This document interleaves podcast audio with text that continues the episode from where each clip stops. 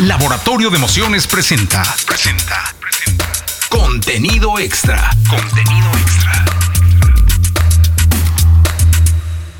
Amigos de contenido extra, gracias por estar con nosotros, por seguir con nosotros en este proyecto que lleva ya eh, pues seis meses prácticamente, que ha tenido a buenos amigos, que ha tenido de todo y donde todos tienen que ver con el mundo de la música. El proyecto inicial surgió como, como contenido extra porque era el contenido que estaba detrás del escenario. Es decir, originalmente no íbamos a tener a estrellas de la música que estuvieran en el escenario. Han venido algunos, ¿no? Estaba Alex de Maná, eh, bueno, el que hoy te ofende, mejor ya no, ya no voy a decir, y los que faltan, ¿no?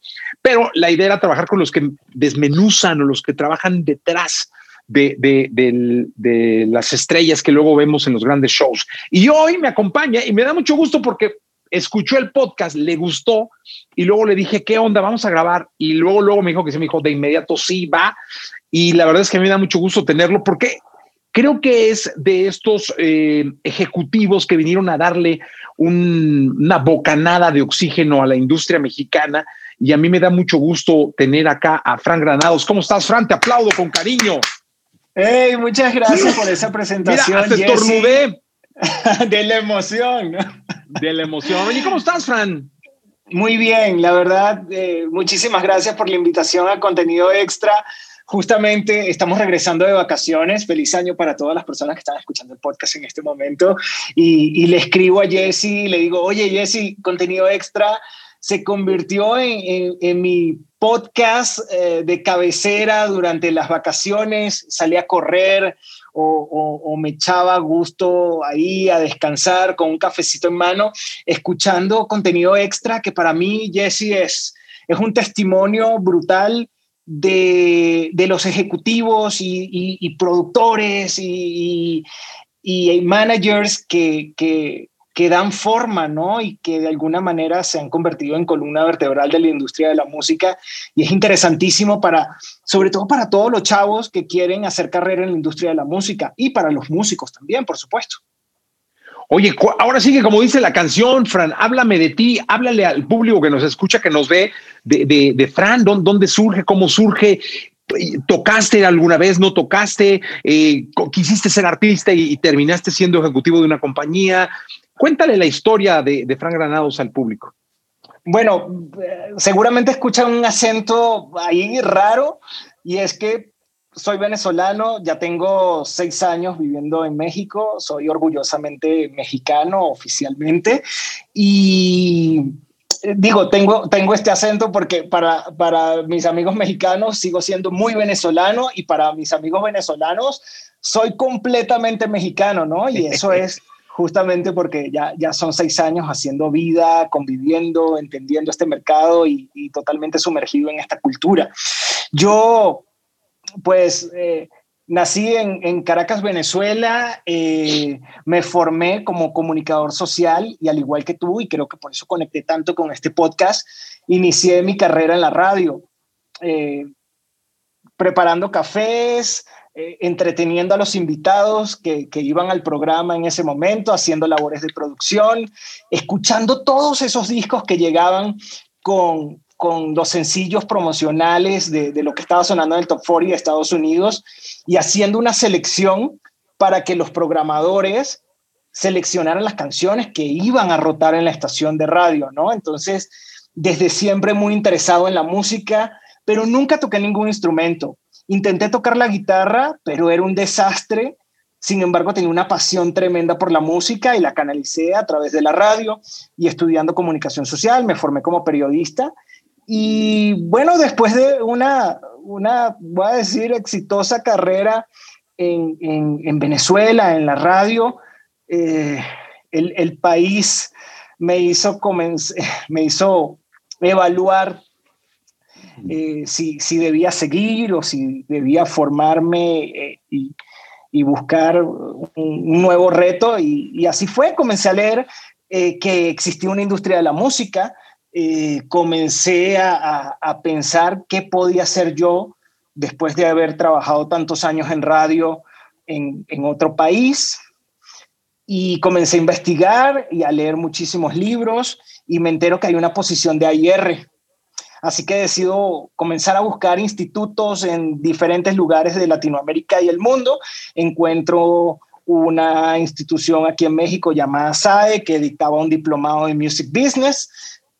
Renuncié a la radio, eh, tomé eh, lo que tenía y me mudé a México, no conocía a nadie y comencé a estudiar este diplomado en Music Business y a buscar trabajo, Jesse. Eh, de, hecho, me acuerdo que eh, así muy vieja escuela, imprimí mi currículum y lo llevé a Warner y no me recibieron y lo dejé con el poli en ese momento y fui a Sony y fui a Universal y en Universal me dijeron, oye, ¿y, ¿y para qué me sirve un locutor aquí dentro, dentro del equipo? ¿no? Yo le decía, bueno, yo soy comunicador social también, yo puedo ser community manager, lo que sea, a mí déjenme entrar, que, que una vez que adentro yo voy a demostrar la valía y, y el conocimiento y las ganas que traigo de, de, proponer eh, en la industria de la música. Pues y así fue, estuve, estuve estudiando music business, eh, entendiendo el mercado, eh, clavándome mucho en, en, la escena mexicana, que quería entenderla, quería conocer los casos de éxito, quería conocer quiénes eran los protagonistas. Le escribí a todo mundo, Jesse, por ahí hablaba por Twitter con, con, con, Jorge Juárez y con muchos personajes que admiro muchísimo que hoy día afortunadamente son amigos y hago equipo con ellos. Y Mario Contreras, que era el coordinador de este diplomado de Music Business y que hoy día es AIR en Universal y que está haciendo un trabajo genial con, con el proyecto de Dana Paola, me recomienda en Sony ATV la editora Sonia TV, y ahí me dan la oportunidad de hacer una pasantía a mis 30 años, 30 y tantos años, eh, y, ahí, y, estuve eh, algunos meses haciendo una pasantía, luego me contrataron eh, y dije, bueno, es el momento de demostrar, y mi primera firma fue Julio Ramírez de Reik. ¡Wow! ¿De solista? como compositor ah, ok. Lo, ah, claro, porque era una editora, claro, claro. Claro, era una editora y, y mi primera firma es, es Julio de, de, Rey como compositor. Ellos estaban a punto de lanzar Desamor y ahí habían unas cancionzotas escritas por, por Julio, entre ellas Ya me enteré, que es coautoría con Pambo, a quien le habíamos renovado el contrato en ese momento. Eh, en, en el cual ya yo estaba en la editora. Y luego mi otra firma era un chavito que venía comenzando y todo el mundo estaba hablando de él, llamado Mario Bautista. Ok. Wow, que también es hoy, eh, hoy es una realidad y creo yo que, que puede llegar a ser un, futuro importante en la música urbana de México hacia, hacia el resto del mundo. Exactamente, yo creo que es uno de esos artistas que tiene todo el potencial de, de convertirse en un referente del pop urbano mexicano en el mundo y en la escena latinoamericana, pero así comienza mi, historia, digamos, dentro de la industria musical en, México. Oye, y es que sabes que yo me confundí porque te voy a explicar cómo me enteré de Fran, porque Diego Laviada, que también estuvo en este podcast, me dijo que estabas en Sony, no sé qué, pero que te habían, no sé si te habían así, así dijo, no, se lo llevaron, se lo robaron de Warner, algo así, ¿no? Yo no sé si fue o, te fuiste de, de TV a, a, Warner. Así es, estuve cuatro años en Sonia TV, cuatro años maravillosos, increíbles, eh, trabajando día a día con un montón de cantautores brutales, José Luis Roma de, de, de Río Roma, Los Oe, Patti Cantú, eh, bueno, eh, Carlos Rivera, por, por, mencionar algunos. Y luego llega esa, esa ansia de hacer más, de no solamente firmar al compositor y, y buscar esa canción ideal, sino de estar formando parte del proceso de creación de la canción, no solamente en la sesión de composición, sino también involucrarme en, la visión y narrativa del artista, en, la búsqueda del productor, del mixer, del ingeniero de master, del el fotógrafo que va a hacer las fotos eh, promocionales para, para el sencillo de un artista, qué look van a tener esas fotos, eh, la, portada del álbum, el video, comienzan a, llegar esas ansias a mí y, bueno, afortunadamente eh, llegó una propuesta de, Warner Music México a través de Tomás Rodríguez y, hoy día soy director de AIR para México, eh, Colombia y la región Andes. Oye, platícanos cuál es la diferencia entre trabajar con un compositor a trabajar con un artista que, que, que además un cantautor, digamos, a ver si no me equivoco, ¿no? Con, con alguien que solo compone canciones, luego con alguien que compone y canta o interpreta, un cantautor, o con alguien, ahora en tu posición, que solo interpreta. Es decir, hay, hay intérprete esos. ¿Cuál sería la diferencia? Sí, mira, cuando, cuando trabajas como, como AIR de, de una editora, eh, obviamente estás a, cargo de, un montón de, compositores y, tienes la labor también de hacer scouting y de encontrar a, autores que creas que tienen potencial, ya sea para el regional mexicano, para la música pop, para, para la música urbana, para, para los distintos géneros. Pero también te encargas de buscar canciones, por supuesto. A lo mejor, mira, ves un autor que está muy verde, pero tiene una obra que te interesa y firmas esa obra y la promueves con las disqueras y le dices, oye, ¿sabes qué? Me parece que esta canción quedaría espectacular en la voz de Carlos Rivera. Y, haces el pitch a, la disquera. O, ¿sabes qué? Escuché esta canción y me parece que es perfecta para Mike Bahía y se la mandas al IR de la disquera. Y el trabajo de, de estar día a día con un compositor, pues eh, básicamente es generarle sesiones de composición, buscar la, manera de, juntarlo con el artista, que siempre va a ser la forma más, eh, digamos, fácil, entre comillas, o, segura de, colocar una canción, generando ese vínculo, ¿no? Esa cercanía eh, entre el artista y ese sentido de pertenencia cuando el artista también es compositor de la obra juntándolo con otros autores, con productores, haciendo que descubra eh, nuevos sonidos, pero también nuevas maneras de, componer. A lo mejor es un artista, un compositor muy pop y quiere eh, aprender más de, compositores de la música urbana. Entonces, justamente haciendo ese ejercicio de generar constantes sesiones de composición y bueno, ya, ya como tal la editora se encarga de colectar las regalías que generan esas canciones, ya sean a través de la ejecución pública, de, las sincronizaciones o, el streaming o la venta de discos, ¿no? Ese es el trabajo que, que se hace desde una editora con un compositor. Cuando tienes un cantautor ya en la disquera, pues eh, el trabajo es, es, distinto porque te involucras en, en, todo, como te decía, ¿no? Desde la selección del repertorio, en caso de que ya traiga un repertorio, si aún ese repertorio no existe, entonces tienes que juntarlo con los compositores que consideras pueden hacer buena mancuerna para generar ese repertorio buscar al productor también que le va a dar el sonido, la identidad a este proyecto artístico. Y yo, yo, yo creo que es muy importante hoy día tener una narrativa, ¿no? un discurso propio, así como lo puede tener un Bad Bunny, un Camilo, entonces, es muy importante sentarse y, trabajar, ok, ah, tú eres el tipo que habla de desamor, perfecto.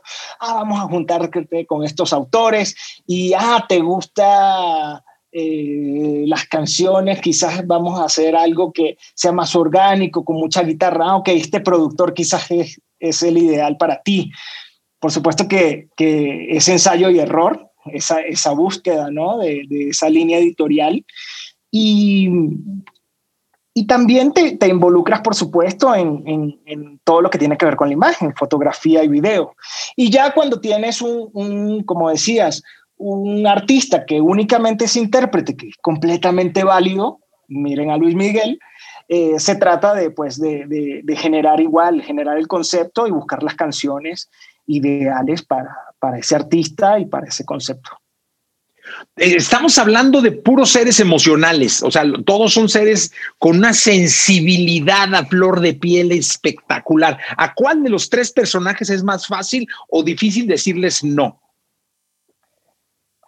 Caray, yo creo, yo creo que a ninguno es fácil decirle que no, pero definitivamente yo creo que al compositor, porque el compositor vive muchas pieles, vive muchas historias y dice, ah, bueno, por aquí, ok, está bien, por aquí no, pero, pero eh, por este lado sí, o, ah, bueno, no, no me creyó cuando, cuando escribí un corrido, pero de repente sí, sí me va a ir bien con una canción pop, pero cuando llega a ti un artista que también es compositor y te dice, oye, escribí esta canción que habla de, qué sé yo, de, la fiesta y del narco, y tú le dices, oye, pero si, si, tú, si tú no conoces ese mundo, la gente no lo va a creer. Y, y, es, y eso obviamente suele, suele herir susceptibilidades, pero creo que que nosotros tenemos ese compromiso y, esa responsabilidad de ser, de ser honestos, de decir lo que sentimos.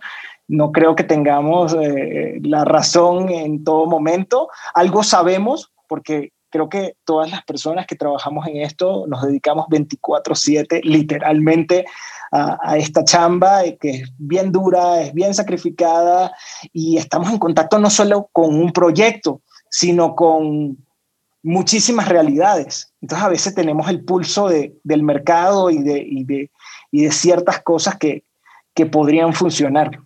Pero como digo, no tenemos la verdad absoluta y nos equivocamos muchísimo. Oye, Fran, y dime una cosa, este, porque hemos hablado ya de, de, del Fran de la editora, del Fran de la izquierda, del Fran de los pitches, ¿no? Del que decías que tienes que hacer un pitch con desde la editora para que un artista te grabe. ¿Cuál ha sido el pitch más importante? El que te ha dejado como, ay, cabrón, esto después fue un madrazo, como decimos acá en México. Y, al final me acuerdo que yo tuve que, hablar y vender la canción y no querían. ¿Hay alguno así que, nos puedas platicar? Mira, tengo, es, pésimo porque tengo muy mala memoria a pesar de estas que, son cosas como muy importantes muy relevantes y que nos llenan de satisfacción, ¿no? Pero son, son muchísimas historias. Pero recuerdo que yo, yo comencé trabajando con, con Maru Gómez en, en, Sonia TV y le agradezco muchísimo a Maru Gómez y siempre lo digo porque me dio la oportunidad de, de entrar allí como, como, como pasante y de demostrar que tenía una valía. Y había una canción por ahí escrita por Ceci Leos, la, cantautora Ceci Leos, y Alan Saucedo, quien es productor de, muchas de las canciones de Natalia Lafourcade. Oye, me gustaba muchísimo la canción y, como que mucha gente no la veía y, y, en una de esas la mandé a Sony después de algunos intentos fallidos y la terminó grabando Cristian Castro y de hecho dio título a, a un álbum de Cristian llamado Dicen. Y esa fue una de las primeritas colocaciones en un momento, Jesse, en el que no se colocan muchas canciones, porque ya hoy prácticamente todo el mundo es cantautor, ¿no? Eh, me recuerdo con especial cariño de, esa porque fue una de las primeras. Eh, recuerdo también mi primera colocación, no fue un hit, pero para mí fue importante porque es, bastante difícil, como te digo, colocar canciones y había una canción que se llamaba Me despido, que escribió el, para ese entonces, asistente de Andrés Castro. Y colocamos la canción con Anaí, ex RBD, ahora RBD, y el que era el asistente de Andrés Castro para ese entonces era un joven mexicano muy prometedor llamado Edgar Barrera, que hoy día, pues, ah, así, es. Y bueno, hoy día Edgar es compositor de grandes éxitos de Cristian Nodal, de, de Maluma, eh, por mencionar algunos, pero, pero así es, esa fue mi primera colocación. Entonces, la verdad, son muchas, estuve involucrado en, en, muchas canciones eh, importantes, aunque ahorita se me escapan algunos nombres. Oye, ahí te va. Fran, dime una cosa, eh, mencionaste algo importantísimo que es, eh, hoy todo mundo es, este, compositor, hoy todo mundo, y sí, antes tú las canciones José Alfredo Jiménez, Alberto Aguilera Valadez, ¿no? eh, José Manuel Figueroa, o sea, Joan Sebastián. Y ahora ya ves las canciones y no, hombre, ahí eh, Roberto Pérez, eh, Gilberto Adame, y hay seis o siete nombres en una canción, dices, ah, chinga, pues uno nada más llegó y le puso una coma o, o, o qué pasa, ¿por qué hay tantos nombres detrás de una canción hoy en día? Es que la música se ha convertido en un proceso colaborativo y lo vemos con la cantidad de colaboraciones que están saliendo cada viernes al mercado. E igualmente pasa en, en la composición. Ya no es tanto enviar una canción a la disquera o al artista y que le escuche y se enamora. Por supuesto que pasa, pero no tanto como antes o sea, los grandes éxitos, qué sé yo, Luis Miguel, Emanuel, o sea, habían, hay miles de historias de, grandes éxitos que, se hacían de esa manera. Tú como editor mandabas la canción a la, a la disquera y el artista la grababa o, le mostrabas la canción directamente al artista. Hoy no, hoy como te digo, es un proceso colaborativo. Eh, los artistas son cada vez más versátiles. Eh, ya casi, casi la mayoría compone, y los que no toman estas canciones de, de sesiones de composición donde hay mucha gente, porque cada uno tiene un aporte y una, una valía, entonces te buscas un melodista, eh, pero a lo mejor ese melodista no, no le va muy bien con las letras, entonces te tienes que buscar un letrista, pero entonces también te buscas un productor, pero no necesariamente el productor tiene que ser el beatmaker. Te, buscas también un beatmaker. Y de repente tú dices, no, porque yo quiero unos pianos en esta canción. Ah, bueno, entonces meta al pianista también en la sesión de composición. Y, cierras y abres los ojos y tienes 10 personas en, en, en, la sala, ¿no? Y además a lo mejor el artista dice, ah, bueno, pero es que yo me siento a, a gusto con Jesse y con Richard. Yo los quiero conmigo porque ellos forman parte de mi equipo y conocen mi identidad y de alguna manera saben traducir todo eso que yo tengo en mi cabeza. Entonces ya, ya, iban 10, 12. Oye, y dime una cosa, porque luego me da la impresión, es solo una impresión, de que el urbano vino a dejarnos, eh, eh, o la música eh, pop urbana o urbana, vino a dejarnos como lecciones importantes. Sé que hay muchos que reniegan de eso, pero esto de las colaboraciones muy facilitas, decir, ah, yo, seguramente cierran el negocio muy rápido y lo hacen muy rápido todo. Han puesto sobre la mesa grandes canciones, ¿no? En, colaboración, es decir, han salido éxitos que, ¡pum!, se cocinan y de pronto se cierran rápido. Pero luego me da la impresión de que el popero mexicano y me y el rockero más se niegan todavía a hacerlo fácil. O sea, como que no es tan fácil que alguien del pop colabore con y saque una canción con dos o tres artistas y alguien de rock menos. Es solo una impresión. ¿Tú qué opinas al respecto? Pues creo que vienen de géneros que, históricamente no colaboraban tanto era raro, ¿no? Era como, como un gran acontecimiento cuando ocurría una colaboración.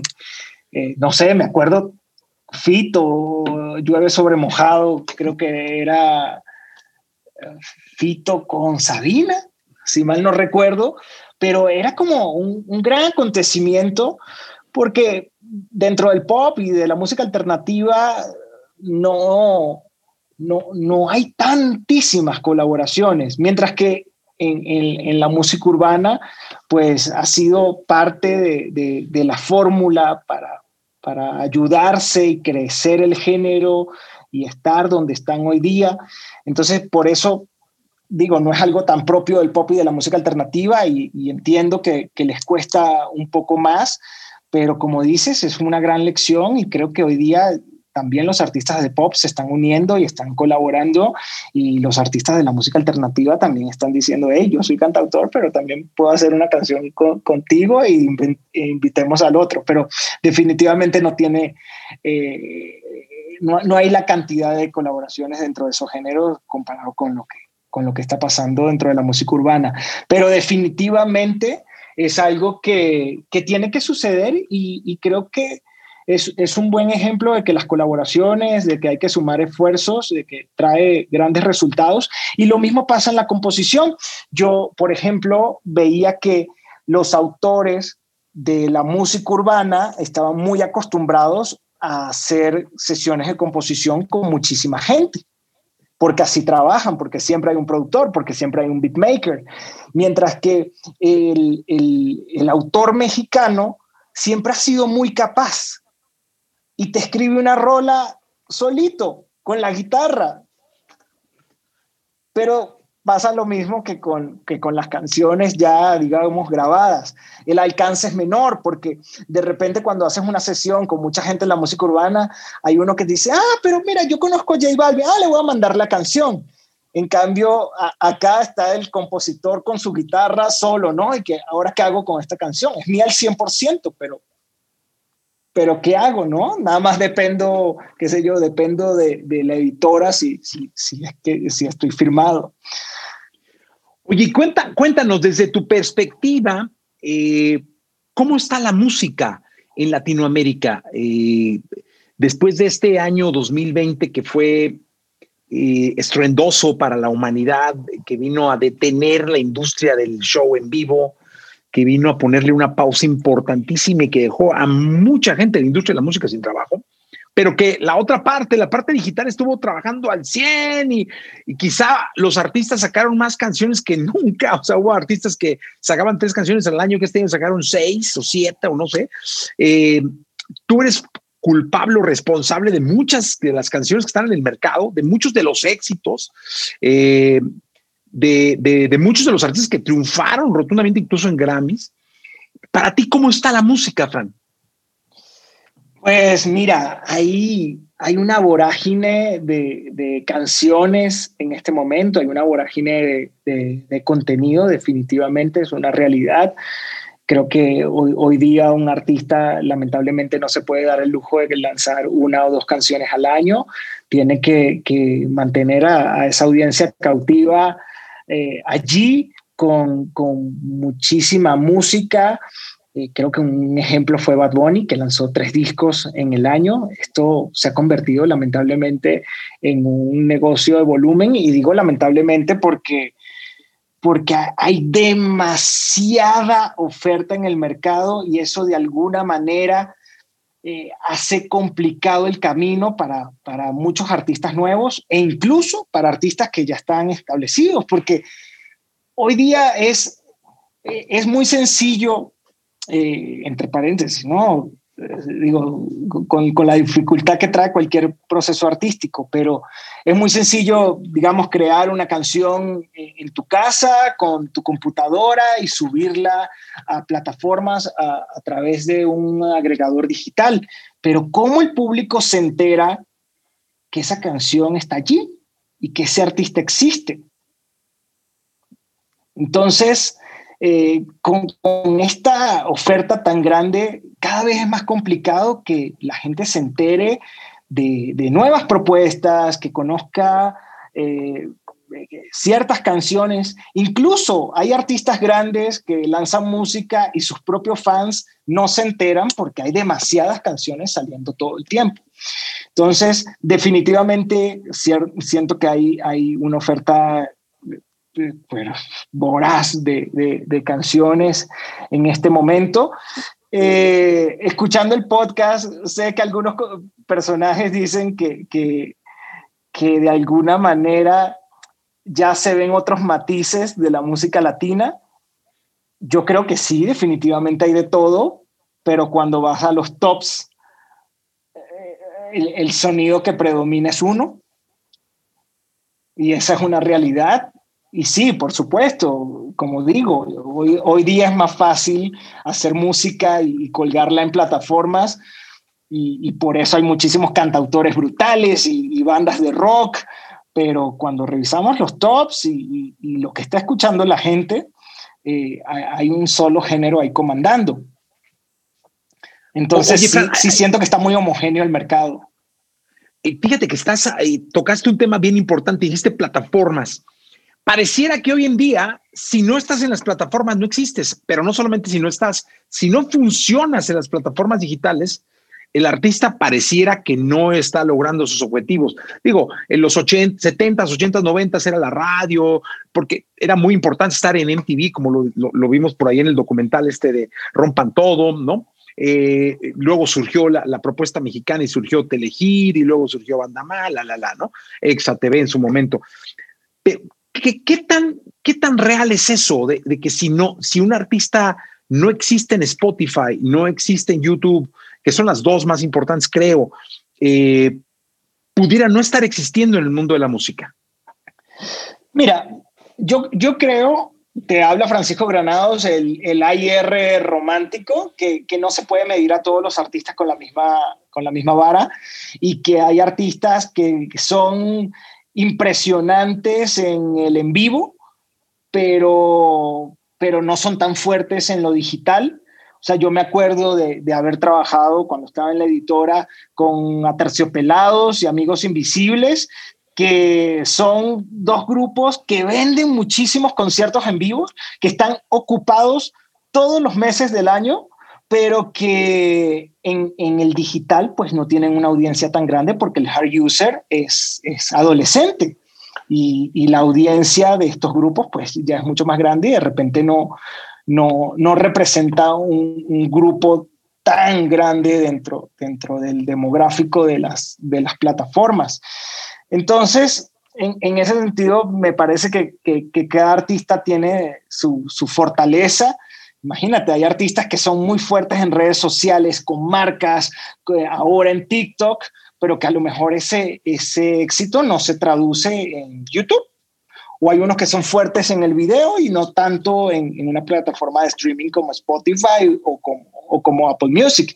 Pero definitivamente sí, sí hablas de una realidad y esa realidad eh, está allí porque hoy día me atrevería a decir que el, que el 70% del ingreso de las disqueras viene de, lo digital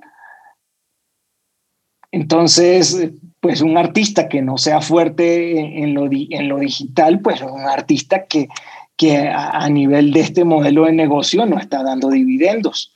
Entonces, por eso la importancia de, fortalecer y, crecer en, lo digital.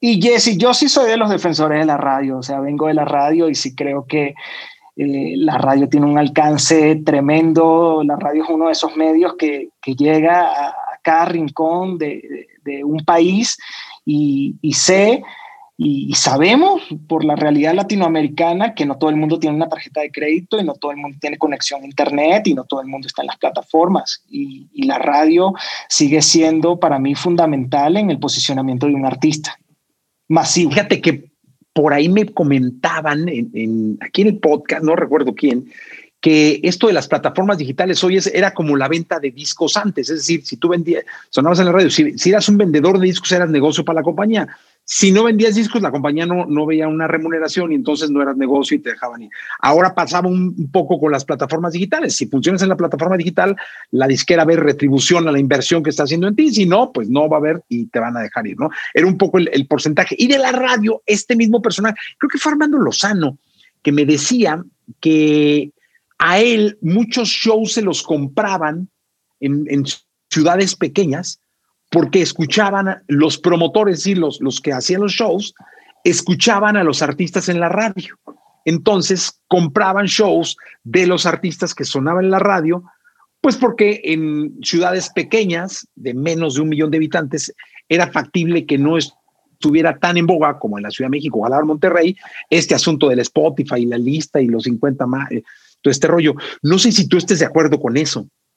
Sí, sí, sí, como te decía, yo, yo creo que, que la radio tiene eh, ese poder todavía de posicionar a un, a un artista y de, y de, llegar a una audiencia eh, masiva, porque digo, cuando suena en la radio, así sea un pueblito, no distingues si le estás hablando a una audiencia de 13, 17 años o de o de 20 a 24 o hasta los 35. Ahí le, le, hablas a la audiencia de la radio que puede tener cualquier edad. Entonces, sí creo que, que, es un alcance tremendo eh, y, que, y que sigue siendo una tremenda herramienta de venta. Oye, Fran, dime una cosa, eh, ¿quién es tu ídolo? Mi ídolo. Bueno, mi ídolo, uno de mis ídolos era Kobe Bryant. Ok, ok. Eres de los Lakers. Soy de los Lakers, eh, así como un gran amigo que tenemos en común llamado Mitch. Eh, soy, soy fanático de los Lakers de, toda la vida, incluso cuando estuvo el boom de los Chicago Bulls con Michael Jordan. Yo, yo era fan de, de, Magic Johnson, por supuesto fanático de Jordan también, del baloncesto en general, pero siempre fanático de los Lakers. Y Kobe, más allá de sus logros como, como atleta, la verdad es que me atrapó por, por su Mamba mentality y, cómo analizaba el juego. Y de, hecho, mi, perrito en Venezuela se llamaba Kobe y, aquí me tatué, me tatué el 8 después que, falleció el año pasado. Oye, pero ¿y de la música? ¿De quién te hubiera gustado ser este AIR? O sea, ¿de quién te hubiera gustado tener en tus manos la posibilidad de decir este disco, este, estas canciones? O no sé, más que un ídolo, un sueño de decir, hijo, caray, este artista me hubiera encantado estar detrás de su proyecto? Wow, qué, qué, qué buena pregunta, porque bueno, creo, creo que hay muchísimos personajes que, que, que son fascinantes. Yo creo que Mira, me, encantaría, uno muy reciente, me encantaría, yo no sé si como AIR o como lo que sea, pero estar dentro del proceso creativo de Drake.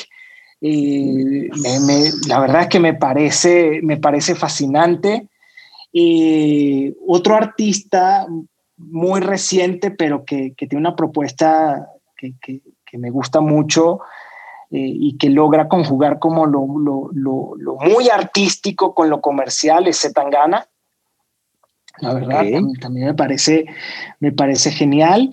Y así pensando en, en, en artistas eh, anglo, mira, me iría con algo pop, me, me parece que, que, que, hubiese estado chingón ser ayer de, de Justin Timberlake. siempre es un reto.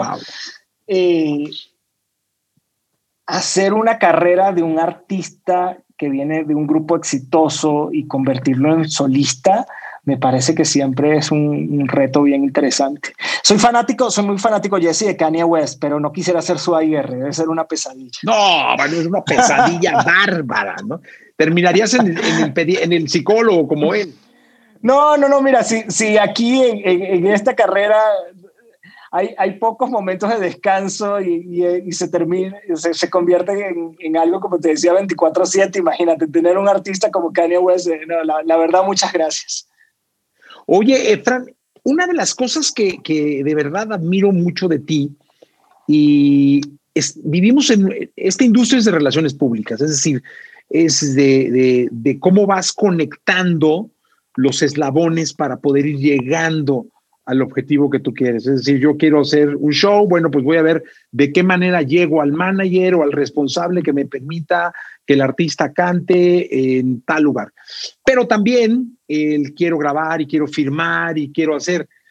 La verdad es que respeto muchísima la cantidad de relaciones que tienen y sobre todo, Fran, y te lo digo de verdad, ¿eh? no, no, tengo, no tengo por qué eh, darte un cebollazo, como decimos acá en México, el que la gran mayoría de gente que, dice conocerte habla muy bien de tu trabajo y eso es complicado en, este, en esta industria. ¿Qué consejo le darías a la gente que nos está escuchando para crecer en cuanto a la relación pública, para ser alguien que pueda tener una buena relación pública eh, en esta industria de la música?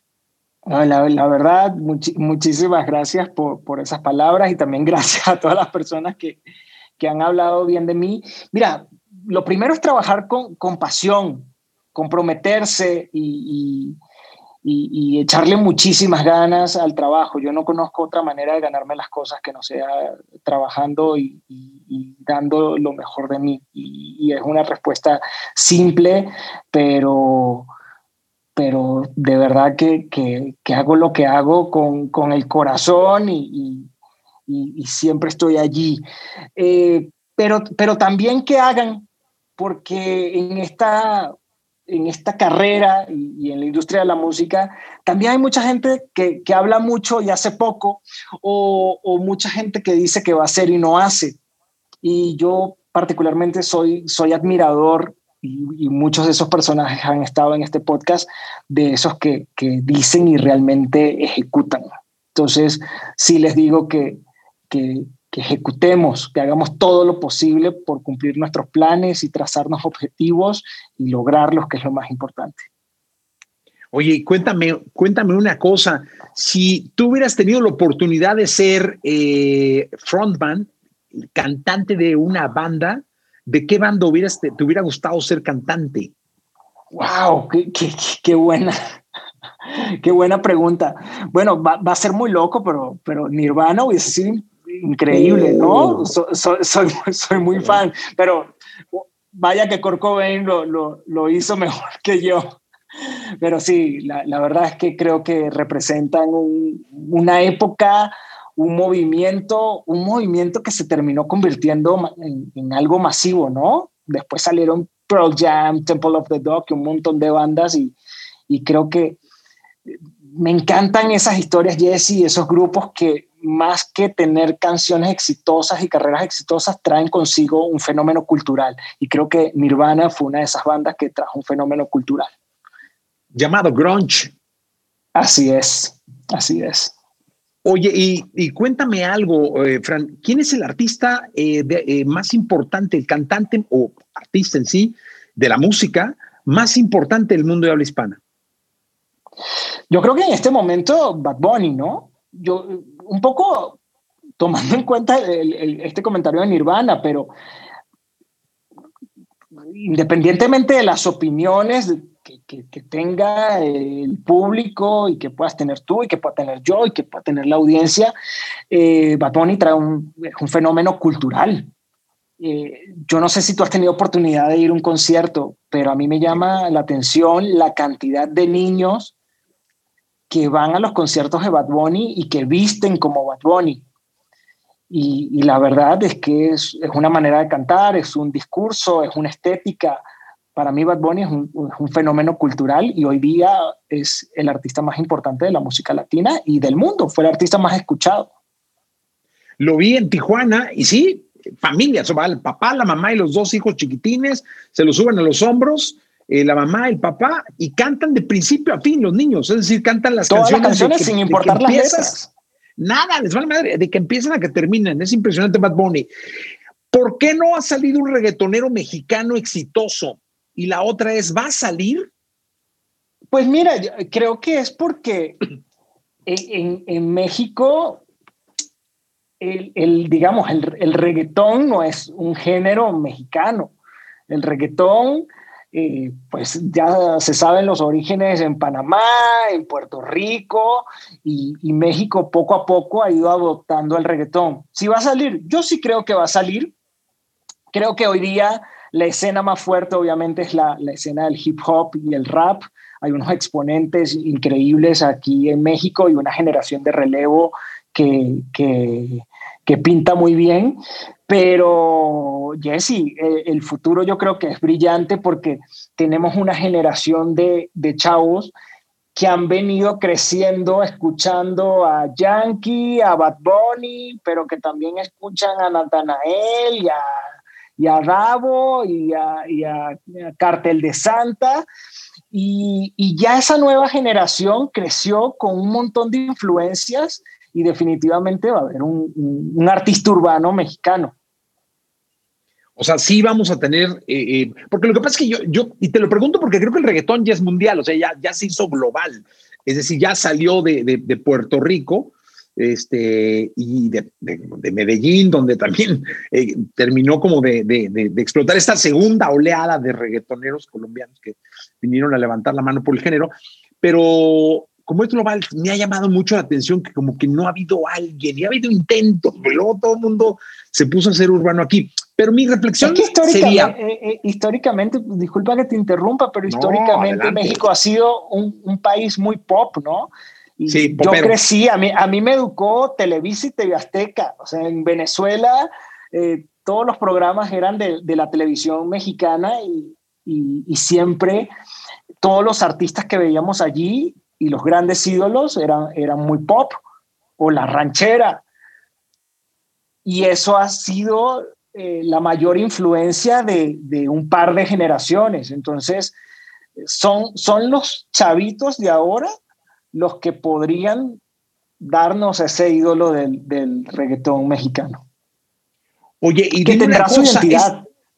Ah, claro, como, como, como pintan además, ¿eh? porque pintan como una identidad. Creo que el reggaetonero mexicano va a salir más cargadito al rap, eh, más cargadito al hip hop, al trap. Que, como lo que está pasando con Natanael, que hoy día es el, uno de los, creo que el tercer artista más escuchado en los Estados Unidos, después Bad Bunny y Ozuna. Eh, que, que, que, bueno, que, que, son estos chavos que han crecido entre el trap y la música de banda. Oye, pero ahí te va, la reflexión es, este 2021 será el año donde por estar todos tan sensibles y tan necesitados de mensaje que nos lleve a pensar cosas lindas o amores o que donde pudiera explotar un género fuera del urbano, fuera del pop, que pudiera ser el de cantautor o el rock pop. Es que ya, ya se degeneraron, los pinches géneros son un millón, ¿no? Pero más que la gente se preocupara más por la letra y, el significado de la misma de la canción que por el ritmo o el perreo de la misma. ¿Puede ser este año? Yo, yo creo que todavía eh, la balanza sigue inclinada hacia, hacia el reggaetón y, la música urbana en general. Eh, veo que hay intentos valientes, loables, incluso de artistas pop y urbanos. Mira, mira lo que acaba de hacer Bad Bunny. Bad Bunny sacó eh, Yo Visto Así, que, que, tiene ahí una tremenda influencia punk rock. Salió esa rola con el álbum, con video.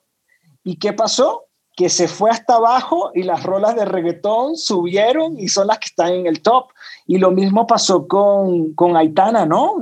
un tremendo esfuerzo ahí de, de rescatar este sonido punk rock, creo yo, como de principios de 2000 y, la verdad no, no, no tiene o no se ve el mismo impacto. Entonces, no soy tan optimista, pero, pero creo que siempre se cuela una buena canción de otro género, ¿no? A veces es nodal o pasó con creo que Calma de, Pedro Capó eh, en su momento eh, no, no era tan urbana, después obviamente hicieron los remix, pero siempre habrá espacio para, para una gran canción, ya sea de cantautor, ranchera o pop rock, ojalá que sí suceda. Oye, cuéntame algo, eh, estás mencionando la música ranchera, ¿te gusta? Me encanta, me encanta la música ranchera. ¿Cuál es tu canción favorita? canción favorita de música ranchera. Bueno, últimamente he estado eh, escuchando mucho a, Nodal. Estaba escuchando Ay, ay, ay. Uy, es que yo creo que Nodal es, la figura hoy en día, ¿no? Totalmente, pero bueno, en, mi casa crecimos escuchando Juan Gabriel, obviamente los romances de, Luis Miguel, que no es ranchero, pero escuchamos el disco mariachi de, Luis Miguel, obviamente la viquina era vuelta y vuelta y vuelta, eh, Alejandro Fernández, son, muchísimos los artistas que, que llevamos grabados. Oye, recomiéndanos un libro. Un libro, estoy leyendo ahorita un libro, de hecho, déjame buscar acá para, para darles el título correcto y, no equivocarme. Se llama, si mal Creadores de Hits. Eh, lo comencé a leer ahorita en diciembre, me parece una joya. El autor es Derek Thompson. Recomendadísimo. Se llama Creadores de Hits. Exactamente, creadores de hits, la ciencia de la popularidad en la era de la distracción. Ese es el título completo. Ah, ok, ese me lo voy a comprar, ¿eh? Terminando de grabar. Pinta bueno. Oye, un documental o una película. Mira, un, documental, eh, soy fanático de, de Defined Ones, que que sigue a estos dos grandes, Dr. Dre, que, que ahora mismo está hospitalizado, y Jimmy Iovine, se lo recomiendo a, cualquiera que, que, que, quiera inspirarse y conocer un poco más de, de, la industria de la música. Y fuera de la industria de la música, el de Jordan, ¿no? Ah, el de Jordan, eh, por supuesto, para los fanáticos de, de la NBA, de, de Last Dance es, es un clásico. Oye, ¿sabes a quién dice eh, fan, fanático de los Lakers? Porque fuimos a, ver al Borán a, Los Ángeles, eh, un showcase que dio un Warner, y me llevé a Miguel Vela al Staples Center a, a, ver a los Lakers y ya regresó. Resulta que hablamos una semana después y ya era fanático de los Lakers. Dije, esto es que esto es adicción, o sea, no es aspirina, no es dolor de cabeza, Miguel. Esto no se quita con una ira y una aspirina. Esto ya es para toda la vida. Ya, ya, ya también es fanático de los Lakers, el querido Miguel Oye, pero, qué, qué, buen, qué buen timing para ser fanático, porque llegando y coronándose campeón. Oye, no, y además, ¿sabes qué? Los boletos los compramos en la taquilla, ¿eh? O sea, fue así de, dijimos, bueno, vamos a la taquilla, si hay boletos entramos, si no, no entramos. ¡Pum! Llegamos y, estaban los boletos. Entonces, ah, bueno, todo como que se dio un compromiso. Sí, ya. un compromiso. cuando acabe la cuarentena y cuando pase, cuando pase el temblor, como decía el tema de Soda, eh, pues iremos a ver a, LeBron y Anthony Davis. Oye, ¿por qué no nos recomiendas algo de, música de Venezuela, de algún artista venezolano eh, que no sea como muy mainstream que pudiéramos escuchar? Mira, eh, en Venezuela obviamente todo el mundo conoce a, los artistas mainstream que, como Montaner, que son huge aquí en México, o, como, como Franco de Vita, pero fíjate que me, tocó ser testigo muy de cerquita de, un movimiento, así como, como hablamos que va a pasar aquí un movimiento y que, que las nuevas generaciones, ojalá que sí, nos regalen a, ese representante de la música urbana en Venezuela se formó una generación que nos dio un montón de bandas alternativas y de rock brutales. Entonces, menciono algunos nombres por acá, eh, Los Mesoneros, eh, Raguayana, Vinilo Versus, La Vida Bohem, ganadores de, un par de Latin Grammys. Creo que, son algunos de los exponentes. Por ahí también eh, busquen la música de Charlie Papa, eh, Americania, una banda que se disolvió, duró muy poquita, pero, pero hizo unos discos espectaculares, Americania. Entonces, creo que me, llena de orgullo eh, mencionar esos nombres porque que sí, marcaron a, toda una generación y fueron chavos que, que lograron hacerse un nombre en un país donde no existía y donde no existe realmente la industria de la música. Y de los más recientes, pues mira, ya, de los más recientes, obviamente la influencia de la música urbana es tremenda y más en un país que tiene el mar Caribe enfrente como Venezuela, pero cada vez eh, salen más, más artistas eh, de, música urbana. El ejemplo es Jerry D, que está pegadísimo con, con cuarto, Micro TDH, que, que, ha sido un exitazo, ahí tuvieron TV con, con Piso 21. Eh, acabamos de firmar un artista que se llama Jan Bene, que es impresionante, definitivamente yo creo que esa es una gran apuesta para, para 2021, ya hay música de él por allí. Y bueno, son, son, son un montón, ¿no? En, en la compañía está Aníbal, está Danny Ocean, pero por ahí también eh, está Corina Smith y veo, veo como venezolano me emociona que cada vez más ellos, no solo Warner, Sony, Universal, Rimas, están firmando a artistas venezolanos, ¿no? Muchos, muchos estaban allí atrapados en el país y poco a poco han logrado salir y otros han sido captados directamente en Venezuela, ¿no? Gracias a Internet. Oye, Frank, ya casi para terminar, a ver, imagínate que te llaman y te dicen, Fran, tienes una encomienda muy cabrón. Vas a hacer un documental de la música. Yo te preguntaría, ¿cómo le pondrías y con qué artista empezarías? Wow. Ok. aparte, esta, esta, pregunta es nueva, ¿eh? Es nueva. esto no lo había escuchado. Eh, la empecé con cha. Oye, ¿sabes qué? Haría un documental, ahí te va. Uno, haría un documental de los corridos tumbados. Wow. Muy bien. Creo que, lo, que está pasando aquí en, México, yo creo que sí hay que ponerle ahí una, hay que ponerle la lupa, es un movimiento bien, bien, bien interesante, eh, que incluso comienza a calar en, en, Colombia, en Puerto Rico, y como hablábamos hace un momento, en, en Estados Unidos, en el West Coast ya se está escuchando eh, muchísimo, entonces definitivamente me parece bien interesante hacer un, un, documental de, de, los corridos tumbados. ¿Y cómo, cómo le pondría? ¡Wow! Eh. Eso está difícil, Jesse. Eh, Pero mira, eh, esa es la segunda vez que aplico esta y han salido buenas ideas, ¿eh? Las dos salieron muy buenas ideas. Entonces, es, es, una semillita que se va sembrando, porque esto de los corridos, de verdad, es una buena idea, ¿eh?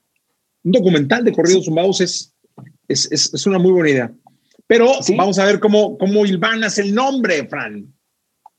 ¡Wow! Ok.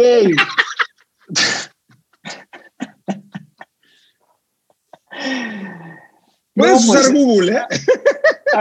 aquí sí, aquí sí estoy reprobado. Me niego, me niego a, me niego a usar eh, Nueva Ola o, pero algo así como de aquí somos o... Ese es un gran nombre, ¿eh? Aquí sí estoy reprobado. Ese es un gran nombre, ¿eh?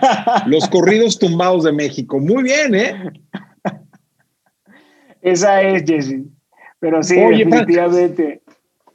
Oye, cuéntale, ya para finalizar, agradecerte el tiempo. Eh, cuéntale a los chicos que están empezando, cuéntale a, a, los que quieren ser Fran, a los que quieren estar en una compañía como directores de AIR, decidiendo qué canción, decidiendo qué artista, decidiendo de alguna manera el futuro de, de, los artistas, decidiendo o teniendo el olfato para saber quién puede llegar a ser una gran estrella y quién no. ¿Qué consejo les darías? Mira, eh, eh, creo, creo que el primer consejo sería para, primero, daría un consejo a, los artistas que, que, de repente son, a veces son muy inseguros y, se guardan las canciones y, no las quieren eh, subir a plataformas por, por, por miedo o, o, por sentir que, que no tienen el video aún que ellos sueñan o que no tienen la imagen que ellos sueñan y, este negocio también es de atreverse. Así como en algún momento se atrevió Danny Ocean a subirme reuso con un cover art y sin video, porque no había lana para pagar un video, y lo subió con, con, con simplemente con una imagen. Entonces, no se guarden la música, compártanla, suban a las plataformas, lo que no se exhibe no se vende eh, hoy día ustedes pueden ser captados por una disquera transnacional si exhiben su trabajo. Eh, en una de esas, miren, hoy día es difícil, sí, por la, por, la, por la gran oferta que hay, lo hablábamos al inicio de este podcast, pero también es fácil porque tienen todas las herramientas a la mano. Y en una de esas, alguien hace un baile en TikTok o alguien sube una historia a Instagram y, y, comienza a, aparecer en, los charts de, viralidad y, ahí pueden cambiar su vida. Entonces, lancen música, publiquen contenido, eh, atrévanse y, no se guarden su arte, ¿no? Y a, los, y a los que quieren hacer carrera como ejecutivos, que esto no es un juego, porque justamente eh, yo, eh, esto de la constancia y la disciplina, pues siempre lo voy a decir y todo el mundo lo ha dicho y pueden escuchar cientos de podcasts de, autoayuda y de cómo mejorar y ahí les van a decir todo esto. Pero hablando en serio, eh, esto no es un juego. Aquí muchas personas, muchos artistas ponen sus carreras y sus vidas literalmente en nuestras manos y tenemos que estar conscientes del tremendo compromiso y responsabilidad que tenemos nosotros como ejecutivos eh, en, el desarrollo de las carreras de, cada uno de ellos. Entonces, eh, tienen que ser tremendamente responsables y comprometidos con la chamba. A veces, Jesse, uno, a mí me cuesta por lo menos, a veces es humanamente imposible responder todo lo que, lo que recibimos en el día, pero, pero a veces uno deja de responder el correo o, yo, por ejemplo, a veces siento que tengo que responderlo, pero porque a lo mejor ese correo eh, puede impactar en la carrera de un artista que firmó en la compañía por ti, porque creyó en ti.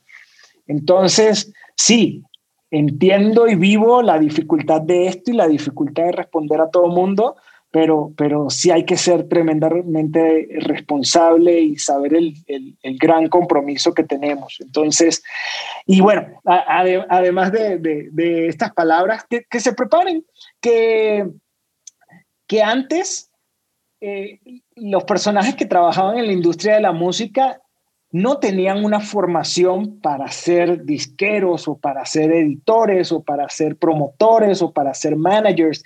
Y hoy tienen la bendición de vivir una época en la que se pueden formar como managers, se pueden formar como ejecutivos, como editores, como productores, porque hay institutos que dan una educación fabulosa, pero, que, pero también hay un montón de libros y también hay podcasts como este, donde van a escuchar de primera mano el testimonio de las personas que sí están trabajando y que sí están haciendo industria en este momento. Pues la verdad es que yo te agradezco, te agradezco el tiempo, siempre es muy agradable platicar. Este, espero que se haga realidad el documental. Claro que sí, no vamos a pensar mejor el título, pero, pero el título, sí, porque no, no ese nos faltó. Pero de verdad, muchas gracias por estar acá en Contenido Extra. No, muchísimas gracias a ti, Jesse, gracias por la invitación, eh, gracias al público que, que nos escucha y, y una última petición para este 2021 que la gente está haciendo resoluciones de año nuevo. Oigan, busquen, escuchen un artista nuevo, no les digo al día, a la semana y compartan la música. Compartan la música a través de sus redes sociales. Hey, escuché esta canción en Facebook. Eh, aquí se las comparto. Hey, aquí a través de mi Twitter les comparto esta canción porque le pueden cambiar la vida a un artista. Oye, esa idea me gustó tanto que si tú me lo permites, la voy a llevar al radio. Por favor, por supuesto que sí. Mira, que la puse fácil, no puse un artista nuevo al día, uno a la semana y una canción al día. O sea, la música forma parte de nuestras vidas, Jesse, y es muy fácil compartir una canción diariamente. Es, es, una gran idea y me la voy a llevar a la radio. Mi querido Fran, un abrazo. Gracias por estar en contenido extra. Un gran abrazo, Jesse. Muchas gracias. Laboratorio de Emociones presentó. Presentó. Contenido extra. Contenido extra.